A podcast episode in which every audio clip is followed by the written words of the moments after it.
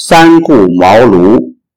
当曹操扫除北方残余势力的时候，在荆州依附刘表门下的刘备，也正在寻找机会实现自己的政治抱负。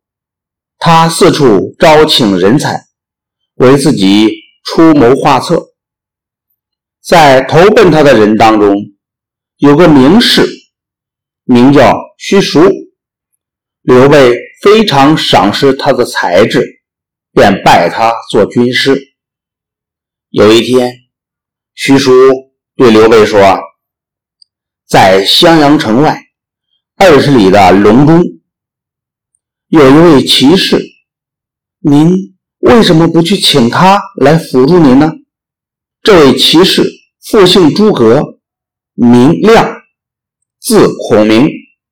此人有惊天未地之才，人称卧龙。刘备听说有这样的贤才，非常高兴，便决定亲自去登门拜访。第二天。刘备带着关羽、张飞启程前往隆中。刘备一行三人来到隆中卧龙岗，找到了诸葛亮居住的几间茅草房。刘备下马亲自去敲门，一位小童出来开门。刘备自报姓名，说明了来意。小童告诉他说。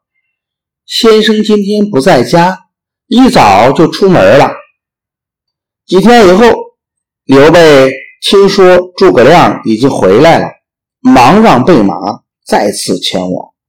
当时正是冬天，寒风刺骨，他们三个人顶风冒雪，非常艰难地走到了卧龙岗。当他们来到诸葛亮家的时候，才知道诸葛亮。又和朋友们出门了，刘备只好给诸葛亮留下一封信，表达了自己求贤若渴的心情。刘备回到新野之后，一心想着诸葛亮的事儿，时常派人去隆中打听消息，准备再次拜访孔明。三个人第三次去隆中时，为了表示尊敬，刘备立诸葛亮的草房。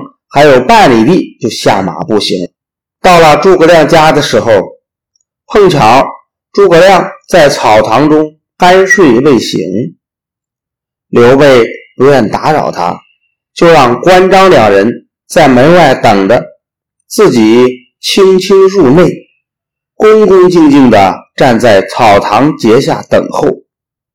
诸葛亮被刘备的诚心所打动，他根据自己。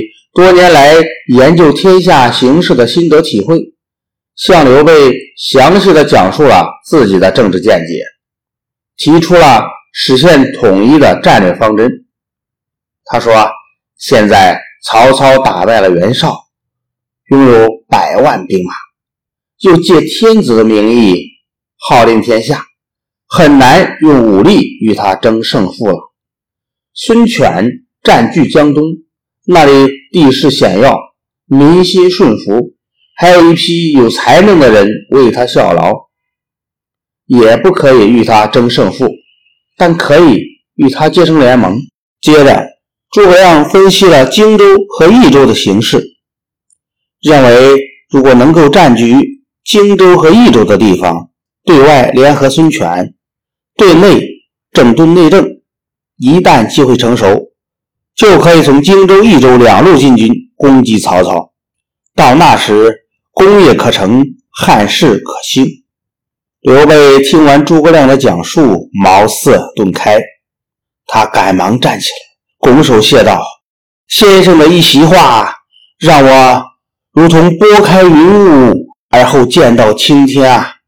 刘备从诸葛亮的分析中看到了自己广阔的政治前景，于是。再三拜请诸葛亮出山，诸葛亮见刘备这样真诚的恳求，也就高高兴兴的跟刘备到新野去了。从那时起，年仅二十七岁的诸葛亮用他的全部智慧和才能帮助刘备实现政治抱负建立大业。从此刘备才真正拉开了称霸一方的序幕。